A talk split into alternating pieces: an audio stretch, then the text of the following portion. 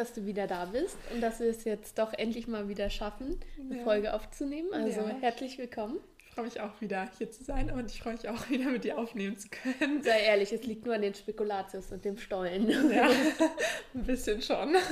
Aua. Genau, wir haben uns ja jetzt ähm, getroffen, um das nächste Thema anzugehen.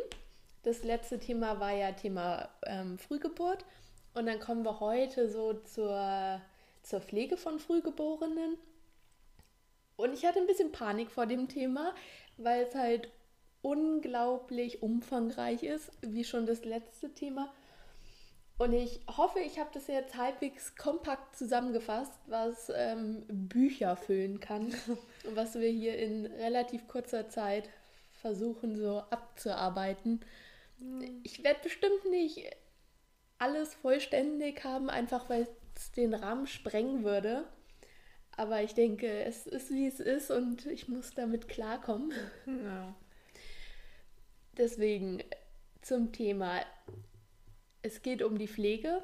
Bei Pflege guckt man immer, wer ist der Patient, erhebt den Bedarf des Patienten, sprich, ähm, welche Probleme, Pflegeprobleme hat dieser Patient, was ist eigentlich mein Ziel und wie kann ich das erreichen. Das ist so dieser klassische Aufbau einer Pflegeplanung, Pflegeproblem, Pflegeziel, Pflegemaßnahme. Und danach möchte ich eigentlich dir heute auch so ein bisschen viele Sachen zum Thema Pflege von Frühgeborenen erzählen. Und ich habe das dann auch versucht, so aufzubauen, einfach damit es möglichst gut strukturiert ist. Gerade bei Pflegezielen wirst du merken, die ergeben sich aus den Pflegeproblemen. Die kann man dann vermutlich auch ohne medizinisches Vorwissen sich einfach erschließen. No. Da will ich dann nicht größer drauf eingehen. Die Pflegeprobleme ergeben sich eigentlich aus den Inhalten, die wir letzte Mal besprochen haben. Das heißt, viele der Dinge, ähm, wo wir letzte Mal festgestellt haben, dass die halt anatomisch, physiologisch bei Frühgeborenen anders sind oder halt spezifisch sind, bedingen halt diese Pflegeprobleme. Und ähm, genau, da würde ich dann halt einfach gucken, dass ich dir dann immer so das Problem nenne und dann eigentlich versuche, möglichst plastisch darzustellen, wie denn dann meine Arbeit eigentlich aussieht. Na, bin ich auf jeden Fall gespannt. Ja, ich auch. Vielleicht nochmal so ein bisschen als, ähm, als Wiederauffrischung. Mhm. Wer denn so auf einer ähm, Kinderintensiv- bzw. Neonatologie überhaupt versorgt wird. Das sind in der Regel Frühgeborene vor der 35 plus 5. Schwangerschaftswoche, die kleiner sind als 2000 Gramm, die irgendwie beatmet werden müssen, die im Kreis eine Adaptionsstörung aufgewiesen haben oder halt Infektionsanzeichen hatten, die unter Anämie oder genau das Gegenteil Polyglobulie leiden, die schwere Fehlbildung haben oder wenn es halt besondere Auffälligkeiten nach der Geburt, während der Geburt gab, wenn das Kind cyanotisch ist, Rhythmusstörungen aufweist, Apnoe, Krampfanfälle, irgendwie auffällige Werte bei der BGA von der Nabelschnur oder irgendwie bei kapillären venösen Blutentnahmen. Also das alles sind Indikationen dafür, dass dieses Kind nochmal intensiv spezifisch gepflegt wird. Nur vielleicht so ein bisschen als Wiederauffrischung ich werde hoffentlich bei meinen Themen auch ein paar Sachen anschneiden, die sich so ein bisschen auf Fragen von dir beziehen, die du letzte Mal hattest. Ja. Und würde dann einfach anfangen. Ich habe das so ein bisschen gestaffelt nach Pflegeproblemen, wo ich sage, die sind lebenswichtig oder da ist es lebenswichtig, darauf zu achten, bis hin zu, das sind soziale Aspekte, die auf jeden Fall nicht zu vernachlässigen sind aber so, dass man halt guckt, wie ist die Priorisierung. Fangen wir gleich an. Eins der klassischen Probleme bei Frühgeborenen ist die Gefahr der Kreislaufinstabilität. Und da, wie du jetzt gleich merken wirst, ist das Ziel natürlich, dass man frühzeitig erkennt, ob das ähm, Kind unter Kreislaufproblemen leidet, beziehungsweise dass man dann guckt, wie kann man wieder einen stabilen Kreislauf herstellen. Und im alltäglichen Pflegealltag ist eigentlich da wirklich der Fokus auf, ähm, auf die Beobachtung und die Überwachung gerichtet. Sprich mit Monitoring, dass man da wirklich dann auch ähm, die Herzfrequenz hat, dass man guckt, dass man einmal pro Schicht den Blutdruck kontrolliert, damit man frühzeitig wirklich erkennt, wenn das dem Kind in der Hinsicht nicht gut geht. Und dass man da dann auch ähm, notfalls weiter in die Diagnostik gehen kann. Also es gibt ja dann auch bei Frühgeborenen unterschiedliche Ursachen für diese Kreislaufinstabilitäten. Und dass man da dann einfach guckt, wenn man feststellt, okay, dieses Kind ist kreislaufinstabil, dass man das dann beobachtet, um dann weiter in die Diagnostik reinzugehen. Wie ist es, wenn ihr irgendwas feststellt? Ähm, gebt ihr das dann dem Arzt weiter oder oder müsst ihr dann die Informationen verarbeiten und dann halt sagen, ja, okay, das Kind braucht jetzt das und das oder ihr müsst das und das machen oder gebt ihr das dann alles immer dem Arzt dann weiter? Also das ist so eine Kombi. Also erstmal wird bei einer einmaligen Auffälligkeit wirklich geguckt, wie stark ist diese Abweichung. Gibt es irgendwelche externen Faktoren, die diese Abweichung ähm, verursacht haben können, sodass man dann in erster Linie das erstmal einschätzt, auch ich sag mal so die Gefahrenlage einschätzt und gegebenenfalls einfach sagt, so dieses, gut, der Blutdruck ist gerade auffällig, aber das Kind war gerade auch unruhig. So, dann gehe ich nicht zum Arzt, zur Ärztin und sage, oh, der Blutdruck war jetzt so und so und ganz furchtbar und ganz schrecklich, sondern denke mir, okay, das Kind war gerade aus den und den Gründen unruhig. Bei der nächsten Versorgung kontrolliere ich den Blutdruck und wenn der da dann unauffällig ist, habe ich halt eine nachvollziehbare Begründung, warum der Blutdruck wann so und so ist. Wenn ich jetzt aber feststelle, dass beispielsweise auch so eine ähm, Auffälligkeit der Vitalparameter mit einer Auffälligkeit im allgemeinen Zustand ähm, korreliert, dass ich da dann halt wirklich sensibel gucke und auch gegebenenfalls einmal mehr den Arzt informiere, als dass halt irgendwas übersehen wird. Und da laufen dann halt wirklich ähm, die Absprachen, so dieses, ist es notwendig, dass man vielleicht nochmal ein Echo macht oder ähm, gibt es da irgendwie was Bekanntes im Krankheitsverlauf? Wird das erstmal nur beobachtet? Und da ist dann wirklich viel auch Absprache im Team. Ja. Und dass man da dann halt guckt, wie man damit weiter umgeht. Ja.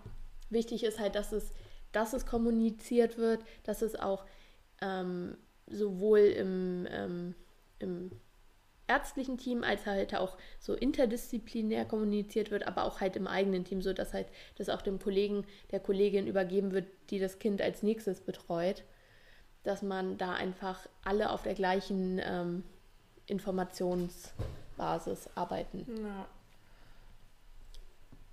Ja, okay, gut, dann okay, haben wir. Klingt erstmal gut, ja. Gut, klingt erstmal nachvollziehbar, das freut ja. mich. Dann gehen wir zum nächsten Pflegeproblem. Das ist wirklich ein sehr, sehr häufiges und geht dann auch mit einem ziemlichen Pflegeaufwand einher. Und das ist so diese Ateminsuffizienz bei Frühgeborenen mit der Gefahr des Sauerstoffmangels, so aufgrund von unzureichender Spontanatmung, zu Neig mit Neigung zu Apnoen, einfach so bedingt durch die Unreife des Atemzentrums sowie durch erschwerte Nasenatmung durch Magensonde etc. So dieses Thema Atmung ist ja wirklich ein Thema, wo sehr der Fokus drauf liegt. Und dass man da einfach rechtzeitig halt auch so pathologische Atemmuster erkennt und einfach sichergestellt ist, dass der Organismus ausreichend mit Sauerstoff versorgt wird. Auch da ist halt ähm, wirklich der Fokus auf der Beobachtung des Säuglings, dass man Anzeichen einer pathologischen Atmung erkennt und auch dann wirklich bei jeder Versorgung, also so alle drei Stunden oder so wirklich drauf achtet, auch da sind die Kinder ähm, am Monitor, die Sauerstoffsättigung wird überwacht, die Atemfrequenz und auch so Atemmuster kann man in der Regel am Monitor, wenn die Kinder ruhig sind, ganz gut erkennen. Dass man da auch gegebenenfalls guckt, so wie sind die Blutwerte, wie ist der PCO2, wie ist der PO2, dass man bei Bedarf ähm, BGAs macht, auch da dann nach ärztlicher Absprache. Und da ist die, ähm, ich sag mal so, der Bereich der Pflegeprobleme sehr umfangreich, wenn dieses Kind halt bereits an einer invasiven oder nicht invasiven Beatmung ist. Also wenn das Kind halt irgendwie ein CPAP hat, ein High Flow, ähm, eine Intubation. Also wenn das halt alles Sachen sind, die bereits laufen, dann muss man da natürlich nochmal viel spezifischer ähm, drauf eingehen und dann hängen an diesem Punkt so dieser ähm, Atmung auch noch viel mehr andere versorgerische Schwerpunkte. Mhm. Das heißt, wenn das Kind jetzt beispielsweise ein CPAP hat, was eine relativ häufige ähm, Atemunterstützung ist bei den Kindern, dann muss ich natürlich da die Geräte kontrollieren. Dann muss ich gucken, dass das alles funktional ist, so funktioniert, wie es funktionieren soll. Die Kinder haben ja dann oftmals so eine Maske auf der Nase oder Prongs, das sind so, ich sag mal ganz, ganz plakativ, Stöpsel in der Nase, mhm. über die ähm, die Kinder dann ihre Atemunterstützung bekommen. Und dass man da halt dann auch guckt, so dieses, da gehört es dann halt auch dazu, dass ich gucke, wie wie ist es aufgebaut, sitzt das alles richtig, drückt es nicht. Da ist auch wirklich immer so der Nachteil, dann hat das Kind so eine Maske und dann drückt es aber oben auf den Nasenrücken. Also ja. auch da kann man dann im Zweifelsfalle, ähm, wenn es nicht gut läuft, Jahre später sehen, ah, da da hat dann aber die Maske gedrückt. Ja, okay. Und das ist ja nicht nur eine optische Sache, sondern geht dann auch wirklich einher mit Langzeitfolgen, also dass da wirklich dann ein Leben lang die, die Nasenatmung eingeschränkt ist. Ja, das oder ja auch nicht. Genau, oder dass wenn die Prongs irgendwie drücken, dass es dann wirklich so Defekte an der Nase gibt, wo dann teil, teil, wirklich Teile der Nase irgendwie nekrotisch werden, so dann ähm, wenn du da nicht aufpasst, fehlt dem Kind dann irgendwann ein Teil der Nase. Also das ist so, es fängt mit kleinen Dingen an. Da muss man halt wirklich genau gucken, dass halt solche Dinge nicht passiert sind. Und auch was so das Thema ähm, Intubation angeht, wenn die Kinder ähm, in Anführungszeichen wirklich beatmet sind, dann hängt da natürlich noch, was so die technischen Sachen angeht, was den Aufbau der Beatmung angeht, was so die ganzen Parameter der Beatmung angeht angeht, ist da halt natürlich noch mit viel mehr Aufwand verbunden, beziehungsweise dass man da noch viel genauer gucken muss. Ja, okay. Ja, und da muss man dann halt auch gucken, so dieses, wenn, wenn jetzt die Sättigung nicht gut ist, so kriegen die Kinder zu, also wenn wir jetzt zum Beispiel von so einem ähm, CPAP ausgehen, das ist ja eine Atemunterstützung, wo dann auch geguckt wird, dass ähm, ein gewisser Druck in der Lunge aufrechterhalten wird, wenn die Kinder ausatmen, damit halt nicht Teile der Lunge zusammenfallen, es also keine Atelektasen gibt. Und ähm,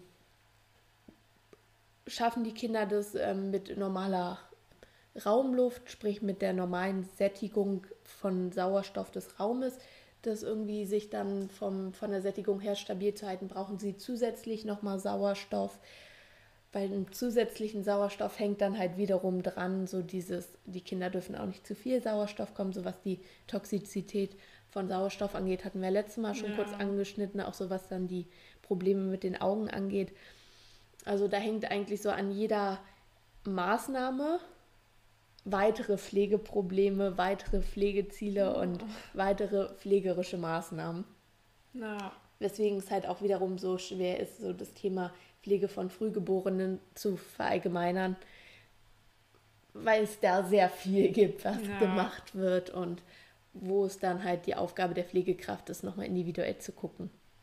Aber vielleicht reicht dir das ja so als ähm, Anschnitt zum Thema ähm, Atmung, Ateminsuffizienz, was so aus pflegerischer Sicht gemacht wird. Doch, doch, das klingt, also es klingt auf jeden Fall sehr logisch so. Also, dass halt nicht, also selbst wenn man nur das Thema Beatmung hat, dass halt da sehr, sehr viele andere Sachen dann halt aufkommen, wo man dann halt auch achten muss, damit das Kind halt trotzdem gesund ist. Dass es halt ja. nicht nur Beatmung ist in Anführungsstrichen, sondern dass da halt viel, viel mehr noch dahinter hängt und viel, viel mehr Aufwand. Ja. Genau. Doch.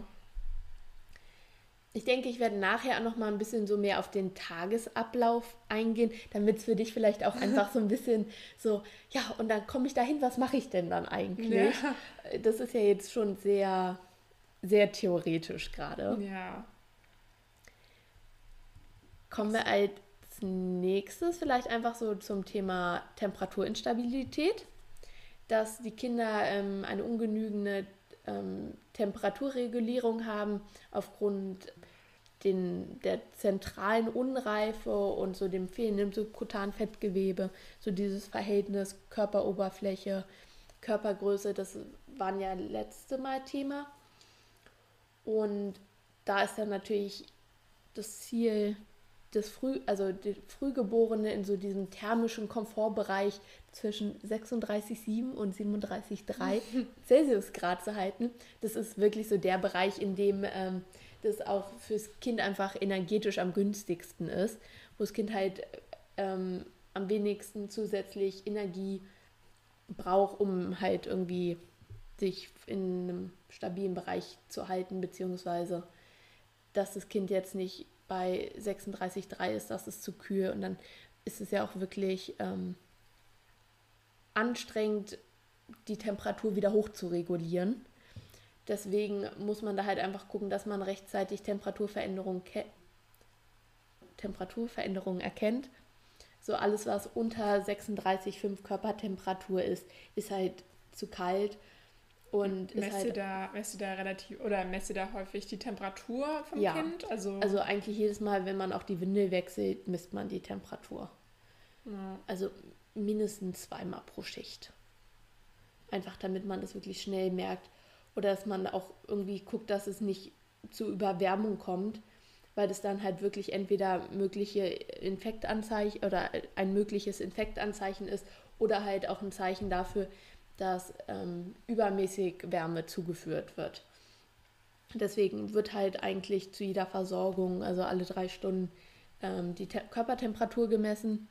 Da wird dann entweder rektal gemessen oder axillar, sprich unter der Achsel muss man gucken, gerade so bei der rektalen Messung, dass man auch bei den Kleinen wirklich sehr vorsichtig ist, weil man da auch schnell Verletzungen verursachen kann. Und ähm, da ist dann halt so, dass viele der Kinder ja im Inkubator liegen oder im Wärmebett, weil sie selber die Temperatur noch nicht so stabil halten können. Und da ist dann auch so dieses, ist es zu warm, ist es zu wenig, dass das immer genau in, in ausgewogen ist. Und dass man da halt auch gegebenenfalls anpasst, je nach Eigenregulierung des Frühgeborenen. Dann natürlich, dass man einfach vermeidet, dass dieses Kind auskühlt. Also ich vermeide Zugluft. Ich vermeide irgendwie, dass das Kind, wenn ich das wasche, lange nass ist, damit halt nicht die Verdunstungskälte ähm, zur Absinken der Körpertemperatur führt dass ich gegebenenfalls halt äh, die Körpertemperatur noch über eine transkutane Temperatursonde abmesse. Das heißt, die Kinder haben dann irgendwie so eine, nicht irgendwie, aber die haben dann noch so eine ähm, Sonde, die außen an der Haut angebracht ist, damit man da einfach relativ schnell feststellt, wenn sich was ändert. Also die ist nicht ganz so genau wie jetzt, äh, wenn ich beispielsweise rektal die Körpertemperatur messe, aber Veränderungen werden darüber relativ gut ähm, festgestellt. Ja, und dass man da auch guckt, es sind so einfache, also in Anführungszeichen einfache Sachen. Manchmal so dieses, wenn dann das Lagerungsmaterial, mit dem ich das Kind lager, synthetisch ist, passiert es so oft, dass einfach unter diesen Plastiksachen die Kinder so hochheizen. Das bedenkt man gar nicht, aber es kann halt ganz schnell passieren. Oder auch manchmal solche Decken, die ja ganz kuschelig sich anfühlen. Ja wenn die so aus so einem synthetischen Material sind, passiert es ganz schnell, dass die Kinder da. Was ist so, so oder, also du meinst ja, ich glaube 37,5, mhm. ab da wird es dann kritisch, sage ich mal, ja. nach oben. Ähm, was macht man dann zum Beispiel, um das Kind runterzukühlen? Also um sozusagen die Temperatur wieder zu stabilisieren? Oder also was macht man dann? Also gegebenenfalls einfach äh, auspacken. Also je nachdem, wie warm das Kind angezogen ist, dass man dann guckt, dass man ähm, eine Schicht Kleidung wegnimmt oder dass man dann auch ähm, guckt, so dieses, ist das Frühgeborene jetzt einfach reifer als, weiß nicht, die Wochen vorher und bedarf nicht mehr so viel Wärmezufuhr, sprich kann ich die Wärmezufuhr vom Wärmebett oder vom Inkubator einfach so ein bisschen runter regulieren. Oder wenn man halt so das Gefühl hat, so dieses Kind ist eh gerade so vom allgemeinen Zustand nicht so gut, dass man da dann einfach nochmal mehr in die Beobachtung geht, um zu gucken, ah, ähm, hat das Kind jetzt möglicherweise einen Infekt oder so. Also, dass man das so abwägt, geht es dem Kind ansonsten super, dann ist das wirklich eher ein Hinweis darauf, dass die Wärmezufuhr zu hoch ist. Ja. Wenn das Kind dann aber noch schlapp ist und nicht trinkt und dass man da dann halt genauer nochmal guckt, ja. ob das einfach ein Hinweis ist auf eine mögliche Infektion was man natürlich nicht hofft. So, Thema Ernährung. Ich werde das Thema Ernährung auf jeden Fall nochmal gesondert ansprechen, weil Stillen, Stillberatung, Fingerfeeding, keine Ahnung was das ist, sehr, sehr umfangreich. Und wichtig ist, glaube ich, jetzt nur so dieses, diese beeinträchtigte Ernährung aufgrund der Unreife des Verdauungstrakts und der reduzierten Nahrungsaufnahme durch so schwach entwickelten Saug- und Schluckreflex. Und dass man da einfach guckt, ist die Kalorienzufuhr gewährleistet, ist die Versorgung mit Nährstoffen gewährleistet, ist halt auch irgendwie die, die eigenständige Nahrungsaufnahme überstehen oder Fütterung per Flasche möglich.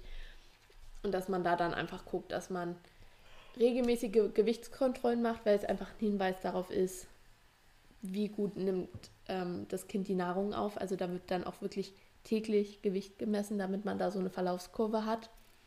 Dass man guckt, wenn das Kind halt ähm, nicht richtig trinkt, entweder nicht genug ähm, saugen kann, wenn es gestillt wird oder auch an der Flasche halt schnell ermüdet, dass man das dann gegebenenfalls teilsondiert über eine Magensonde dass man dann einfach einen Teil der Nahrung, die das Kind nicht geschafft hat, zusondiert, dass man die Mutter da wirklich unterstützt beim Stillen, wenn sie das möchte, dass man ähm, regelmäßige Trinkversuche macht und einfach so diesen Saug- und Schluckreflex trainiert und da dann auch wirklich den richtigen Sauger wählt. Also du glaubst gar nicht, wie viele unterschiedliche Sauger es gibt. Wirklich. Und dann einen roten und einen weißen und einen frühen weißen und einen späten weißen und einen mit runden. Und den gibt es dann aber nicht, äh, wenn die Kinder nach Hause gehen. Und das ist eine Wissenschaft für sich. Das ist wirklich eine Wissenschaft für sich. Und man steht immer von dem Regal, hm, ähm, ja. Also, weil das Kind dann natürlich auch immer so, wenn es gut klappt, denselben Sauger haben soll, damit es sich jetzt nicht so an unterschiedliche Formen des Saugers gewöhnt. Wie gesagt, eine Wissenschaft für sich. Du, das konnte ich mir am Anfang nicht vorstellen. Ich stand davor und dachte, äh, ja, ich soll den weißen Sauger holen. Es gibt drei weiße Sauger. Welcher ist jetzt der richtige? ja, aber wie ist es? Also, oftmals ist es ja auch so bei Neugeborenen, dass die ähm, viel Luft schlucken beim Trinken oder ja. wenn die halt selber saugen, dass die ja dann halt dieses typische Bäuerchen machen müssen. Auf jeden wie Fall. Wie ist es bei den Auf Kleinen? Jeden Fall. Also, beziehungsweise hängt ja dann wahrscheinlich auch von dem Sauger ja. ab, wie gut es dann halt trinkt und wie viel Luft es schluckt. Ähm, wie macht man das da? Weil man kann das Baby ja eher nicht aus dem Inkubator rausnehmen und dann mal eben ein Bäuerchen machen auf dem Arm. Ja. Geht ja eher nicht so. Aber Bäuerchen müssen die trotzdem machen. Also ja. wenn man die wirklich so im Inkubator ähm, füttert jetzt per Flasche, dann nimmt man die wirklich einfach so in die Schräglage auf den Arm. Die sind ja damals auch so klein, dass man die wirklich problemlos mit zwei Händen so ähm, Oberkörper hochnehmen kann und dann auch so leicht auf den Rücken klopfen kann, damit die auch ein Bäuerchen machen. Also es ist auch wirklich wichtig, auch die haben dann ähm, Luft im Bauch und auch denen tut es weh und kann ja. wirklich weitreichende Probleme bereiten, fast bei denen noch mal mehr als bei einem älteren Säugling. Oftmals zieht man auch ähm, Luft über die Magensonde ab. Also wenn die gefüttert werden, sollen die halt trotzdem natürlich ähm, Bäuerchen machen. Aber das ist tatsächlich auch einer der ersten Tätigkeiten, wenn man so mit dem Kind ins, in Kontakt kommt, so dieses so, ich rede mit dem Kind, ich habe das Kind zur Begrüßung berührt und dass man dann, wenn es aber eine Magensonde hat, auch guckt, so dieses, ist da, dass man da einfach mal die Luft abzieht. Teilweise werden die dann auch so ähm, offen gehalten, die Magensonden mit einer Spritze, dass da auch gegebenenfalls halt einfach so über Druckausgleich ja. Luft rauskommen kann. Und das ist auch tatsächlich so, dass die mit den Vitalzeichen runtergehen können, wenn zu viel Luft im Bauch ist, weil das dann wirklich einfach mechanisch alles so, so drückt, drückt ja. dass sie da gerne mal ähm, eine Apnoe haben mit Bradykardie, weil die zu viel Luft im Bauch haben. Also sowas Simples, das kann halt einfach ja, immer passieren. Also es ist wirklich so, also dieses Kind ist gerade von den Vitalzeichen schlecht und du denkst, oh Gott, oh Gott, oh Gott, so einmal ähm, eine Spritze Luft abgezogen, über die Magensonde und dem Kind geht es wieder gut. Krass, ja. dass es solche Auswirkungen ja, weil es einfach kann. mechanisch ähm, wirklich das verursachen kann. Ja, also das sind wirklich Sachen, auf die man dann achten muss, dass man dann halt auch guckt, ähm, wie ist so die Trinkmenge, dass man das dann auch im, mit dem ärztlichen Team abspricht, je nach ähm, Gewichtsentwicklung, gegebenenfalls kalorische Zusätze gibt, gegebenenfalls Nährstoffe dazu gibt, je nach Bedarf. Ja. Genau. Was wollte ich dazu noch, irgendwas wollte ich dazu noch sagen? Aber fällt mir, fällt mir wieder ein oder fällt mir auch nicht ein, aber ich denke, alles Wichtige haben wir da jetzt. Achso, was ich noch sagen wollte, ist, dass es auch von Klinik zu Klinik unterschiedlich gehandhabt wird. Ich war ja jetzt auf verschiedenen Neos und ich habe auch unterschiedliche, sagen wir mal so, Gewichtsverläufe gesehen. In dem Wissen, so dieses in der einen Klinik wäre da schon längst viel mehr zugefüttert worden, während die andere Klinik sagt, so nach dem Motto, so dieses, das braucht das Kind nicht. Bei Frühgeborenen wird in der Regel noch relativ strikt mit einer gewissen Trinkmenge ja, gehandelt, während bei älteren Säuglingen man vielleicht wirklich sagen oder beziehungsweise bei Reifgeborenen wirklich sagen kann, so dieses, die brauchen jetzt nicht auf Teufel komm raus eine gewisse Trinkmenge. So. Man muss denen nicht jetzt allen irgendwie zufüttern, was ja früher noch ganz gerne gemacht worden ist. Ja. Während man heute sagt, so, die dürfen nach der Geburt auch mal 10% von ihrem Geburtsgewicht abnehmen, vorausgesetzt, sie nehmen dann wieder zu. So, das ist, ist völlig in Ordnung. Während man da früher schon viel früher so Flasche, Flasche, Flasche, das wird eigentlich heute versucht zu vermeiden, aber bei Frühgeborenen ist da halt wirklich eigentlich wichtig, dass die nicht zu stark an Gewicht verlieren und dass man da auch guckt, wie ist die Trinkmenge. So ganz kleine werden zum Teil oder werden dann halt auch parenteral ernährt, das heißt, die kriegen dann Infusionen, weil die einfach, wenn die, wenn die so ganz klein sind, dann, dann können die das noch nicht. Dann ist der Verdauungstrakt auch überhaupt noch nicht darauf ausgerichtet, da irgendwie ähm, Nährstoffe aus einer Nahrung zu resorbieren oder Flüssigkeit aufzunehmen.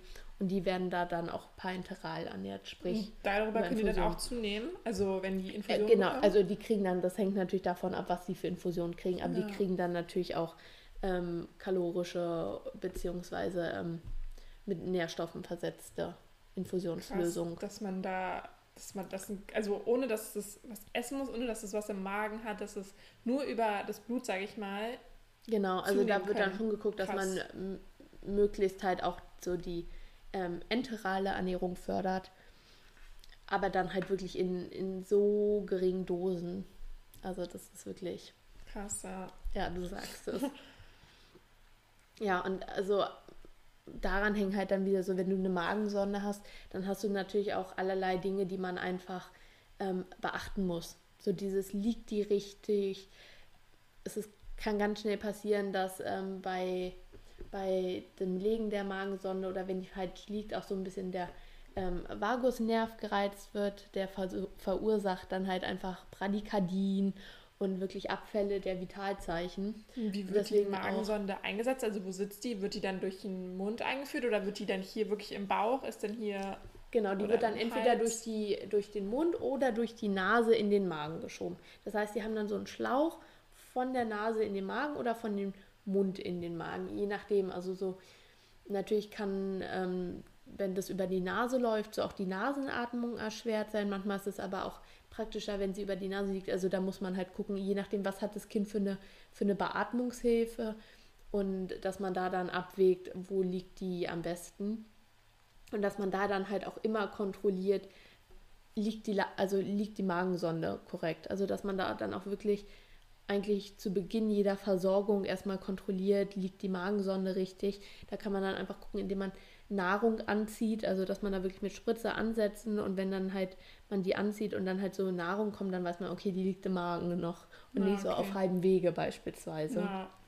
Und dass man das halt dann auch immer überprüft durch diese Aspiration der Magensonde, ähm, ob die irgendwie verschlossen ist, ob die irgendwie anliegt durch irgendeine Umpositionierung ob es Auffälligkeiten gibt bei der Atmung oder halt den Vitalzeichen und dass man dann einfach gegebenenfalls das anpasst oder neu legt und dass man halt die grundsätzlich so alle sieben Tage wechselt und dann einfach eine neue legt, guckt, wie das ist. Die werden ja auch immer äh, mit Pflaster festgeklebt, dass es jetzt irgendwie nicht eine Reizung der Haut aufgrund der Pflaster gibt. Also es sind so in Anführungszeichen Kleinigkeiten, auf die man dann immer achten muss. Hm, aber legt ihr die auch selber so als? Ja. Ja, okay. Also das ist pflegerische Aufgabe. Ja.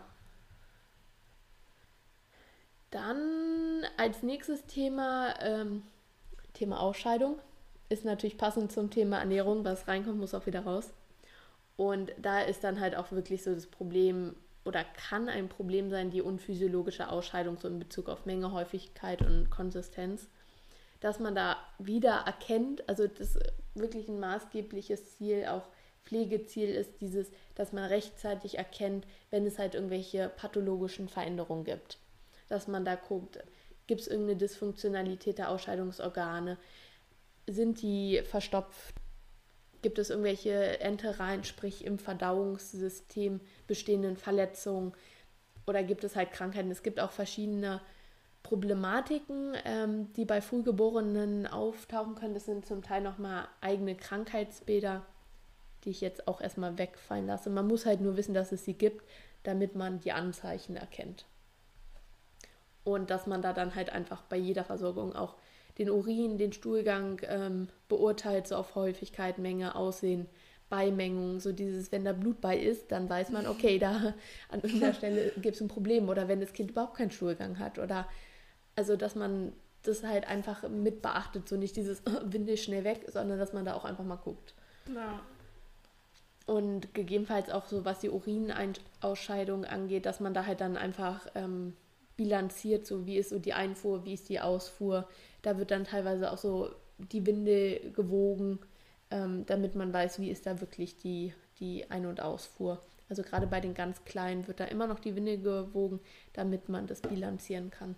Wie ist das, ähm, also wie oft macht ihr das? Also normalerweise, wenn man jetzt ein normales Neugeborenes, mhm. was äh, reif ist, hat, ähm, dann weiß ich nicht, riecht man das ja oder keine Ahnung, bekommt es ja mit, wenn die Winde voll ist. Habt ihr da irgendwie so einen Zeitplan, ja alle drei Stunden zum Beispiel? Genau, also eigentlich wird so das Kind schon im Schnitt so alle, je nachdem wann es auch Nahrung kriegt, alle zwei bis vier Stunden versorgt. Und man macht jetzt nicht bei jeder Versorgung einen großen Aufriss, weil die Kinder sollen ja auch ihre, ihre Ruhe haben. Genau, hatten wir jetzt. Also genau, gerade bei Kleinen, dass man dann guckt, irgendwie die eine Versorgung haben sie einen Trinkversuch, den nächsten kriegen sie ihre ähm, Nahrung sondiert, um einfach deren Kräfte zu schonen. Und da wird dann halt auch einfach routinemäßig die Winde gewechselt. Weil wenn die da, also in, wenn die Winde halt voll ist und die dann da drin liegen, kann das natürlich auch ganz schnell der Haut schaden. Und dass man da einfach guckt oder dass die irgendwie jemand nicht richtig aufgepasst hat und die irgendwie einschnürt oder so, was bei einem Säugling vielleicht mal irgendwie zu roten Stellen führen kann, was doof ist, aber was mit ein bisschen Creme drauf wieder gut ist, ist halt bei Frühgeborenen wirklich die, die Verletzungsgefahr und die, dass die Haut da geschädigt wird, sehr. Hm, und kann das ja auch hoch. zum Beispiel passieren, dass ähm, die wunde Stellen haben, so zum Beispiel an der Windel, weil ähm, ja ja, arbeitet man dann da auch mit ganz normaler, zum Beispiel Creme, die man jetzt im Supermarkt kaufen kann, so blöd gesagt? Oder gibt es dann auch extra, ja. sag ich mal, Cremes für so Frühgeborene, die extrem, sag ich mal, für empfindliche Haut ist? Und also die ist jetzt nicht extra für Frühgeborene und nur für Frühgeborene, aber halt schon auf sensible Haut ausgerichtet. Und je nachdem, ob es jetzt eine Rötung ist und man eine Wundschutzcreme nimmt oder ob man feststellt, so dieses, da ist jetzt gegebenenfalls schon ein Pilz oder mhm. ähnliches, hat sich oder einen direkten Ausschlag, der sich entwickelt hat, geht man dann natürlich noch mit anderen Wirkstoffen ähm, ja, vor. Ja. Also auch das wird dann halt wirklich sehr individuell geguckt, so was ist jetzt, ja. ähm, welche Probleme haben die jetzt. Ja, das ist wirklich ja, eine Wissenschaft auch für sich. ja, so krass. ist also. halt wirklich, das ist ähm, nochmal so ganz, wie gesagt, es, es gibt Bücher darüber und wir versuchen das jetzt hier in kurzer Zeit anzuschneiden. Und wir sind gefühlt bei der Hälfte und reden schon eine Weile. Gottchen. ja. Die Themen, die ich jetzt so anschneide, gehören auch irgendwie alle so zusammen. Also so, dass die Gefahr des Flüssigkeitsverlustes besteht ähm, aufgrund der Unreife ähm, der Haut des Frühgeborenen ist ja auch alles so dieses, wie ist die Flüssigkeitszufuhr, wie ist die Flüssigkeitsausscheidung, wie ist jetzt der Flüssigkeitsverlust über die Haut, dass man da halt wirklich guckt, dass man so eine Isovolemie, sprich so ein konstantes Blutvolumen, ähm, Plasmavolumen, sprich wofür wir ja die Flüssigkeit im Körper haben, aufrechterhalten wird. Und dass man da halt dann auch wirklich die ähm, Haut täglich beurteilt, dass gegebenenfalls der Inkubator so eingestellt ist, ähm, dass der halt auch zusätzlich Feuchte hat. Das heißt, man kann da wirklich so Wasserkanister in Anführungszeichen, Wasserflasche anhängen und dann herrscht auch immer so eine Luftfeuchtigkeit im Inkubator, dass halt gar nicht erst Flüssigkeit über die Haut verloren geht. Und dass man das dann halt auch wirklich regelmäßig kontrolliert. Wie ist da, wie ist da die Einstellung? So, dann kommen wir von dem Thema jetzt tatsächlich so ein bisschen weg und gehen so zu dem Thema Infektionsgefahr. Also, dass eine erhöhte Infektionsgefahr so aufgrund der Unreife des Immunsystems besteht, hatten wir ja schon erwähnt. Und dass man da dann auch guckt, dass man halt Gesundheit erhält und Infektion vermeidet, so toll es klingt. Und wie wir, wie wir es schon immer haben, frühzeitiges Erkennen von Infektionen. Und da ist natürlich der Fokus auf der Prävention. Sprich, ich schütze dieses Kind vor Keimen durch Einhaltung der Hygienerichtlinien. Dass ich auch die Eltern dazu ein, ähm, anleite, was so die Hygienerichtlinien betrifft.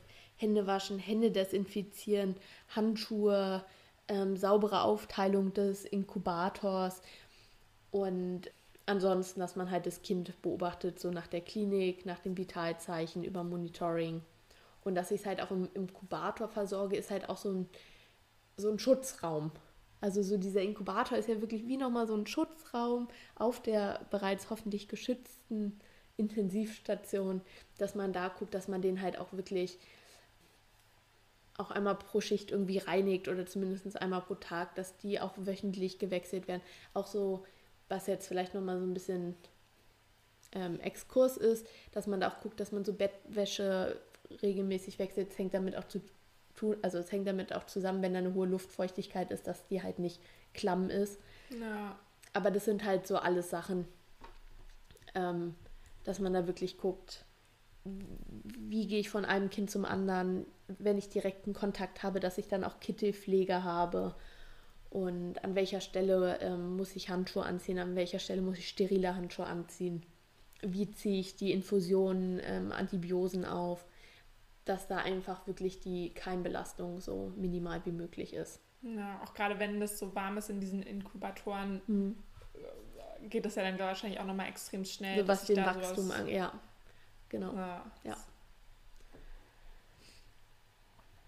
So, dann kommen wir zu dem Thema Komplikationen. Es gibt durch die Frühgeburt wahnsinnig viele Komplikationen. Aspiration, Hirnblutung, Neck, was auch nochmal so ein Krankheitsbild für sich ist. Es gibt schon viele mögliche Komplikationen und man möchte natürlich einen komplikationsfreien Entwicklungsprozess und halt gucken, dass man Komplikationen rechtzeitig erkennt und die dann auch wirklich fachgerecht weitergibt, so ans interdisziplinäre Kollegium.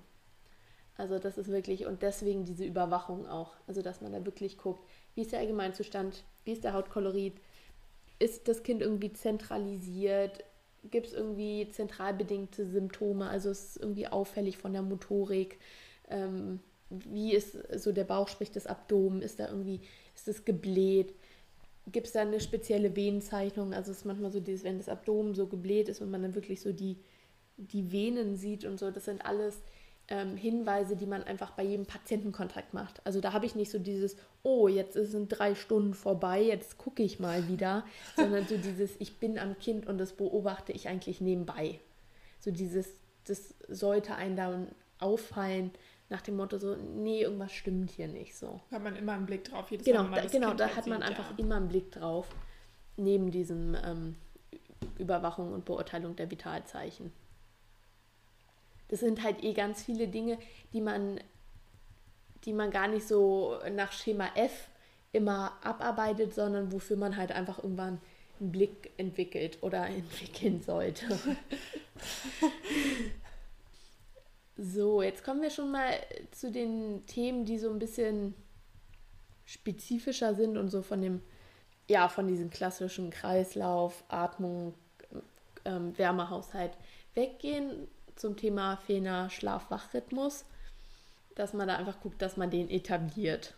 Also, dass da wirklich die Pflegemaßnahmen gebündelt sind, dass es feste Versorgungszeiten an die Mahlzeiten angebunden gibt, dass es längere Ruhephasen auch zwischen den Versorgungen gibt ähm, und da dann auch eine ganz klare Abgrenzung hat, so was die Ruhephasen angeht, dass dann irgendwie der Bereich verdunkelt wird, dass man eine Decke über den Inkubator legt und dass man da auch dann wirklich interdisziplinäre Absprachen hält, und diese Ruhephasen eingehalten werden. Also dass man nicht so, jetzt kommt die Pflege, so und dann eine halbe Stunde später kommt der Arzt, die Ärztin und dann kommt äh, Physiotherapeut, Physiotherapeutin und so dieses und dann ist da noch ein Augenarztkonsil oder so und das Kind kommt nie zur Ruhe. So, das ist nicht die Idee, sondern dass man wirklich guckt, so dieses, da geht jetzt gerade wer ans Kind, so dann wird jetzt alles gemacht und dann hat das Kind Ruhe. Ja, wie viel schlafen die Kinder ungefähr so? Also oder sollten sie schlafen? Oder was, was guckt man, wie viel, sag ich mal, Zeit Pflege oder generell, wenn halt irgendwas am Kind gemacht wird, wie viel Eigentlich so kurz wie möglich. Also wie gesagt, auch das ist jetzt wieder eine Sache des Alters und so, ne? ja. ne? Aber dass man da wirklich guckt, dass das so. Da kommen wir dann auch nochmal zu dem Thema Minimal Handling. Das spreche ich nachher nochmal kurz an, wenn es um allgemeine Sachen geht. Aber da liegt der Fokus drauf. Minimal Handling wirklich so minimal wie möglich. Ja. Und selbst wenn die Kinder in der Ruhephase nicht schlafen, sondern einfach nur Ruhe haben, ist das auch in Ordnung. Aber gerade am Anfang schlafen die sehr viel, was auch gut so ist. Ähm, genau, und dass man da auch die Eltern mit einbezieht. Also das ist immer so eine schwierige Abwägung und so, ne, mit den Eltern, weil das ist deren Kind und wenn die zu ihrem Kind wollen, dann finde ich, sollen die auch zu ihrem Kind dürfen. Da sind wir dann gleich nochmal so bei dem Thema ähm, soziale Interaktion. Ich denke, da werde ich auch nachher noch was sagen, weil das habe ich auch sehr unterschiedlich erlebt, was so die Einbeziehung der Eltern angeht.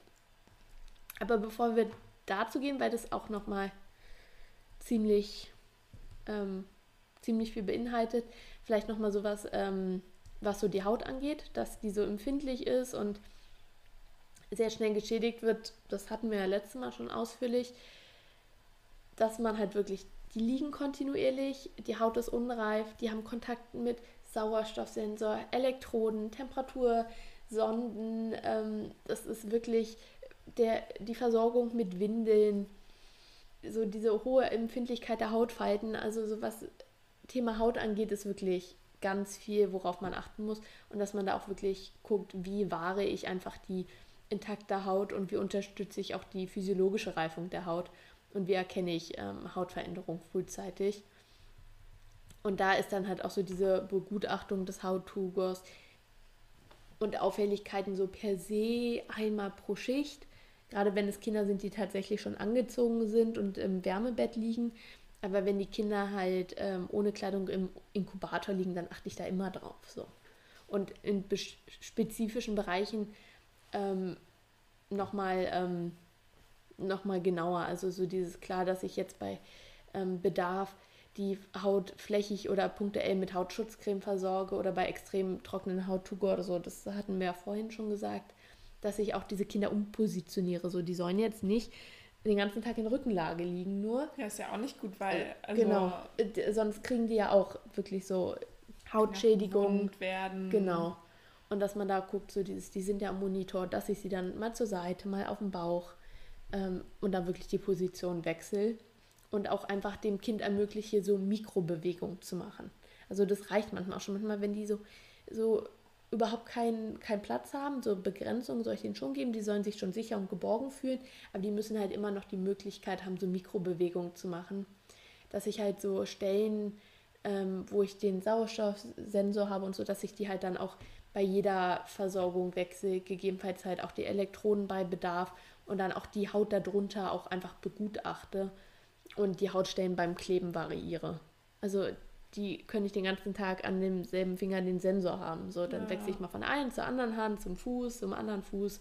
Und auch das bei, dem, bei der Temperatursonde, dass dann halt sonst einfach Überhitzungsgefahr besteht.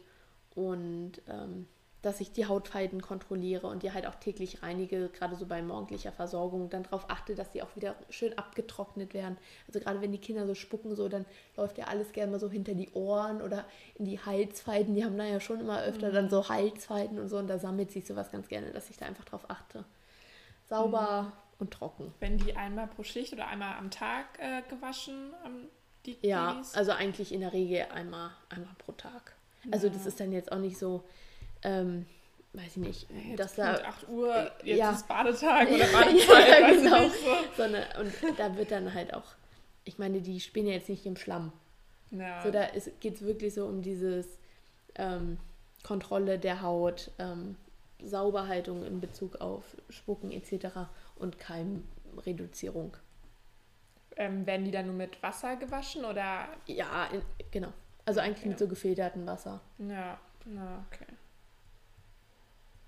Ja, dass die, wenn die halt beispielsweise einen venösen Zugang haben, dass der da halt auch nochmal gesondert ähm, begutachtet werden muss und dass man da halt guckt, ob der durchlässig ist, dass man da auch drüber die Arzneimittel geben kann und dass man da guckt, dass irgendwie die Einstichstelle jetzt sich nicht entzündet.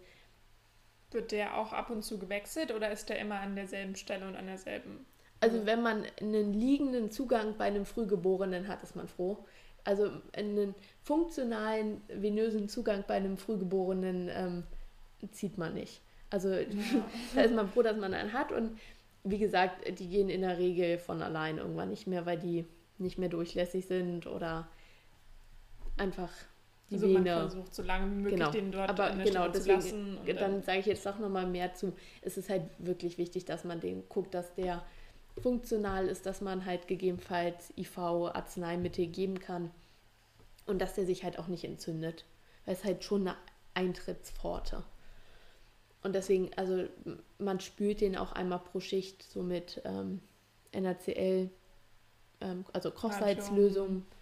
Natriumchlorid, 0,9-prozentige ja. Lösung. ich hasse es ja auch immer, wenn alle auf Station immer Nazi sagen. Ist das NaCl, bitte? Aber okay, man, äh, man sagt es irgendwann auch, ganz schlimm. Ja, und dass man da halt auch die Einstichstelle ähm, immer regelmäßig kontrolliert. Ja, dann ist jetzt vielleicht nochmal so ein allumfassendes Thema, so diese Vielzahl der externen Stressoren, die so auf das Frühgeborene einwirken, wie halt beispielsweise diese pflegerische und ärztliche Versorgung, dass man guckt, dass man dem Frühgeborenen ein sicheres Umfeld schafft und den Inkubator auch so zur Abschirmung von Geräuschen hat, dass es möglichst ruhig ist. Das Thema so Minimal Optimal Handling, so also sanfte Pflege, ruhiges, koordiniertes Handeln, einfach zur Vermeidung von Stress durch Überstimulation und dass man da halt dann die Absprachen zwischen den verschiedenen Berufsgruppen hat bezüglich feste Versorgungszeiten. Dass man guckt, dass die Kinder so Begrenzungen haben. Also da gibt es lagerungstechnisch ganz viele Möglichkeiten, dass man dann wirklich guckt, dass man mit Handtüchern denen so eine Grenze um den Körper schafft und so und dass sie sich halt einfach sicher und geborgen fühlen dass man auch die Kinder mit warmen Händen berührt. Ja. So dieses, gerade ich mit meinen kalten Fingern, ne, muss man immer aufpassen, so, dass man die jetzt, ja, kriegen die einfach einen Schreck, so. Kriegt ja, der schon erwachsenen Schreck, wenn man da einmal mit der, mit der kalten Hand im Nacken fest, so dieses für so ein Frühgeboren, das ist, ist auch nicht toller. Und dass man da einfach mit dem Kind auch kommuniziert, auch wenn man an das Kind rangeht und irgendwelche pflegerischen Handlungen fort, dass man die halt so initial berührt, irgendwie so an den Füßen oder an der Schulter oder an den Kopf, dass die sich halt einfach wirklich erstmal so dieses drauf einstellen können, so jetzt, jetzt passiert was. Mhm. Wie ist es eigentlich, wenn man, auch gerade wenn man dann halt so, sag ich mal, so behutsam mit dem Kind umgeht und äh, dann das Kind auch, weiß ich nicht, über mehrere Tage oder Wochen hinweg behandelt. Wie ist es denn so mit der Bindung? Weil ich kann mir schon vorstellen, dass man eine ja, ganz schöne Bindung ist, aufbaut. Da muss man, ja, da muss man ähm, aufpassen. Also, weil man muss halt auch gucken, so dieses, wie entwickelt sich das Kind, ne? wie ist der weitere Verlauf, dass man da auch so eine professionelle Distanz wahrt. Aber klar, also man baut halt automatisch so dieses, man, man versorgt das Kind ja so den ganzen Tag, im Zweifelsfalle fünf Tage die Woche. Ja. Ähm, und wenn man dann immer öfters das gleiche Kind hat so, und dann auch die Eltern kennenlernt, mit den Eltern interagiert, dann baut man schon so eine Bindung ähm, zu dem Kind auf. Das ist ja oftmals eigentlich so mit allen Patienten unter, also unabhängig vom Alter, dass man zu denen ja. eine Bindung aufbaut. Was ja auch gut ist. So wäre ja schrecklich, wenn nicht. Also das ja. ist ja auch irgendwann ein Punkt, wo man, wenn man da Kollegen hat, die dann da total distanziert und abgekühlt sind, das findet man dann ja auch nicht schön. Das ist ja auch für den Patienten nicht schön. Und da muss man einfach gucken, dass es so viel ist, dass einem die Freude ähm, erhalten bleibt, so was den Kontakt angeht, dass man aber auch guckt, so dieses, es kann auch immer einen schlechten Ausgang haben und dass man dann immer den Abstand zu sich selber wahrt, so dieses, so ein frühgeborenes Kind kann auch mal sterben. Ja. So, und das darf mich da nicht zu sehr treffen. Also es sollte mich treffen. Ich finde, es wäre besorgniserregend, wenn mich das kalt lässt. Aber es darf mich jetzt nicht so an meinem eigenen Wohl befinden. Du darfst jetzt ja, ja, nicht drei Tage oder drei Wochen hintereinander dann jeden Tag Bein deswegen. Ja, dann wäre ich, glaube ich, einfach falsch in dem Beruf, wenn ja. mir das so nahe geht und ich das nicht schaffe, in der Hinsicht so eine Distanz zu wahren. Ja. Ja, schon.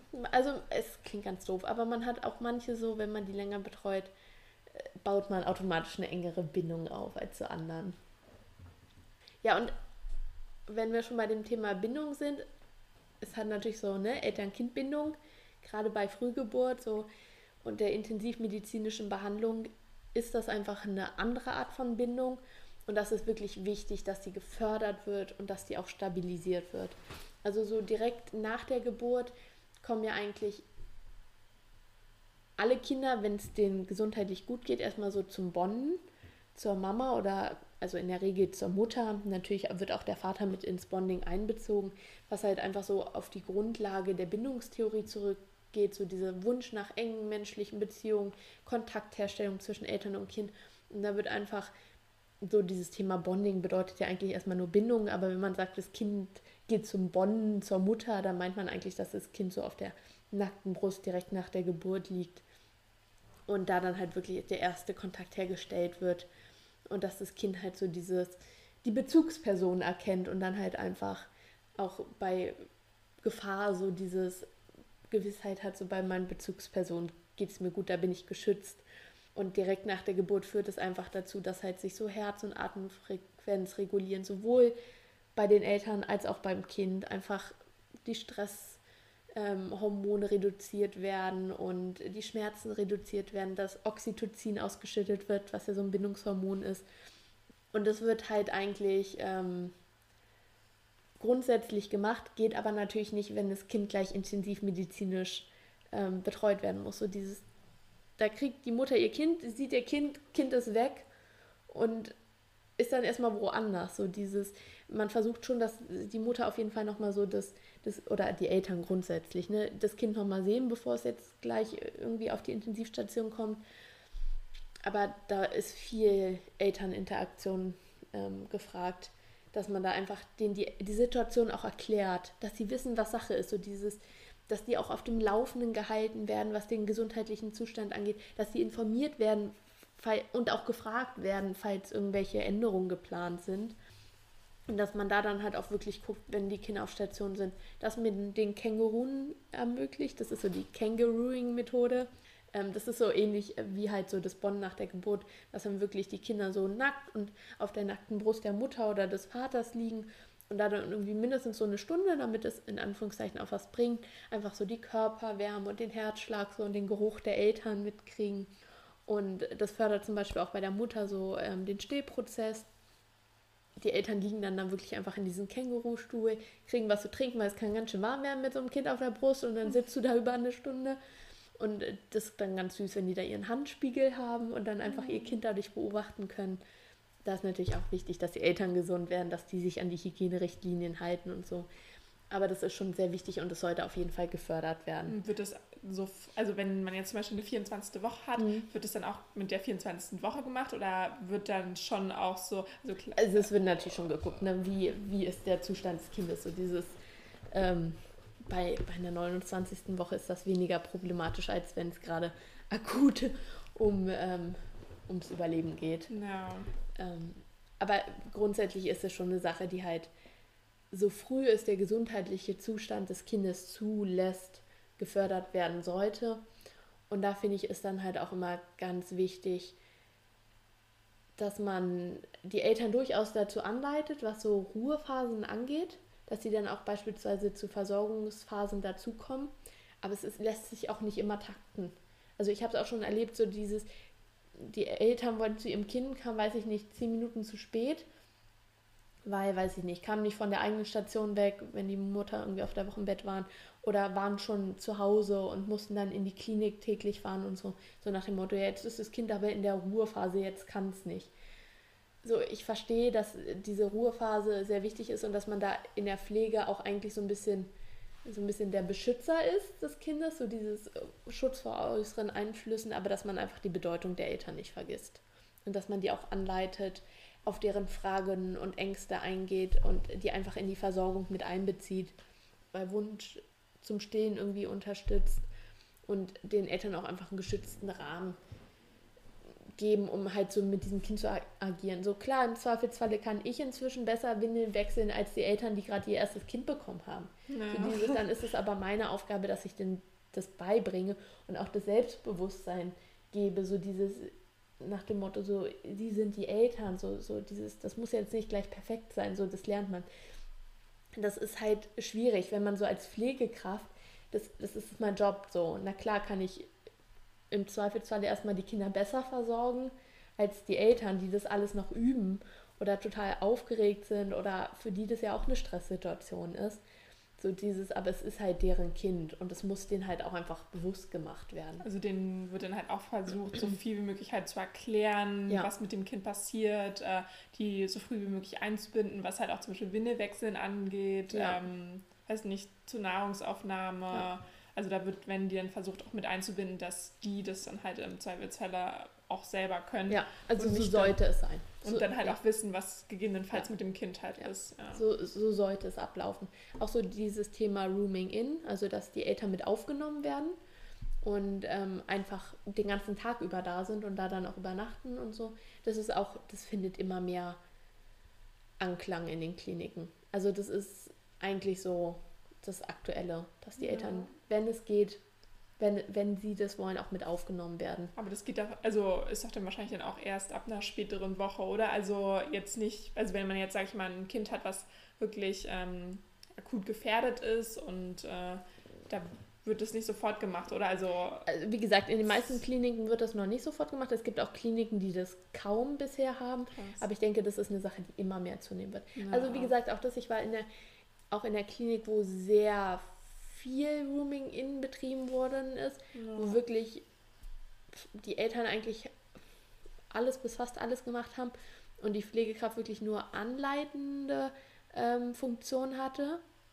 Aber, aber und, ich, also ja, genau. Und das finde ich, das hatte ich, und das finde ich schon, da finde ich, muss man schon sehr sensibel mit umgehen, weil die können einfach auch nicht das Wissen und die Fähigkeit haben, die man nach jahrelange Ausbildung gewonnen hat. So dieses, und auch wenn ich absolut dafür bin, die Eltern mit einzuziehen, mit einzubeziehen, ähm, muss man da halt dann auch das wirklich abwägen. Also das finde ich schwierig. Das habe ich in unterschiedlichen Kliniken unterschiedlich erlebt und auch unterschiedlich gut gelöst ähm, erlebt. Ja. Also es gibt bei beiden ähm, Vorgehensweisen so dieses kaum Rooming in bis hin zu ausschließlich Rooming in äh, Vor- und Nachteile und bei beiden Sachen würde ich sagen, okay, muss man wirklich genau gucken. Ja, auch dann wahrscheinlich sehr individuell. Ja, dann aufs ja, Kind genau, an. auch das. Und auch ja. auf die Eltern. So. Ja, wie ist es normalerweise? Also wenn du jetzt, also wie viele, oder wenn du an einem Zimmer bist, hast du dann da mehrere Kinder drin, die du Genau, ja. Also wenn da jetzt nicht Eltern, also wenn es kein Rooming-In-Zimmer ist, die Eltern nicht mit aufgenommen werden, dann liegen da je nach Gesundheitszustand schon so zwei bis vier Kinder dran. Ja, okay. Ja. Und bei den ähm, Rooming-In-Zimmern ist es dann auch so, dass ihr da, also klar, ihr könnt dann wahrscheinlich immer reingehen so, oder ähm, habt ihr dann auch da, also klar, ihr müsst ja dann auch da eure Behandlung durch. Ja, auf jeden Fall. Oder eure Pflege, ja. sag ich mal, durchziehen. Ähm, können auch Eltern sagen, ja, nee, äh, wollen wir jetzt hier nicht oder wir wollen jetzt hier unsere Ruhe haben oder wie ist es? Äh, weiß ich gar nicht, wie das vom Behandlungsvertrag her geregelt ist, so vom Vertraglichen. Habe ich aber eigentlich auch noch nie erlebt, dass ja, die Eltern okay. dann sagen, nee, also unser Kind, also es würde ja schon unter Ablehnung von medizinischer Versorgung fallen. Bringt, also bringt also hat ja keiner nix, ja. was von gewonnen, ja. ja. Also bei den, wie gesagt, sowas kommt, ist dann eher der Fall, wenn die Kinder älter sind oder wenn es erwachsene Patienten sind, aber so bei den Frühgeborenen eigentlich nicht. Das ja, ist das okay. Risiko, dass dann auch was passiert, eigentlich viel zu hoch. Ja. Ja, ich habe dir eigentlich alles erzählt, was ich dir erzählen wollte und wir haben tatsächlich eine Stunde gebraucht.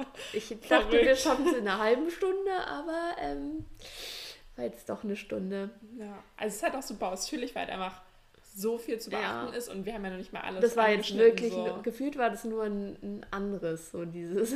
Geht wahrscheinlich aber, dann halt mal viel ja. tiefer so und. Ja, auf jeden Fall, aber ich glaube, das ist, es reicht. Ja,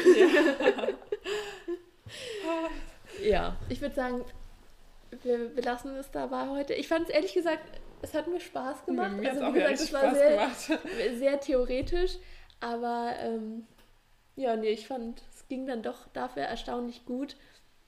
wie Zeit gesagt, vergeht halt ja, die schnell. Zeit vergeht super schnell. Ich schwöre feierlich, dass es im nächsten Mal ähm, kürzer geplant ist und ich hoffe, es klappt dann auch. Aber ich würde dann sagen, dann treffen wir uns zum nächsten Mal einfach zur genaueren Erläuterung, Erläuterung eines Krankheitsbildes. Und das geht dann vielleicht wirklich ein bisschen schneller Ja. für kurze Lernsessions. ja, Okay, dann auf jeden Fall vielen Dank, sehr gerne. dass du mir so zuhörst. Macht mir viel Spaß. Und dann sehen wir uns bald wieder. Ja, bis zum nächsten Mal.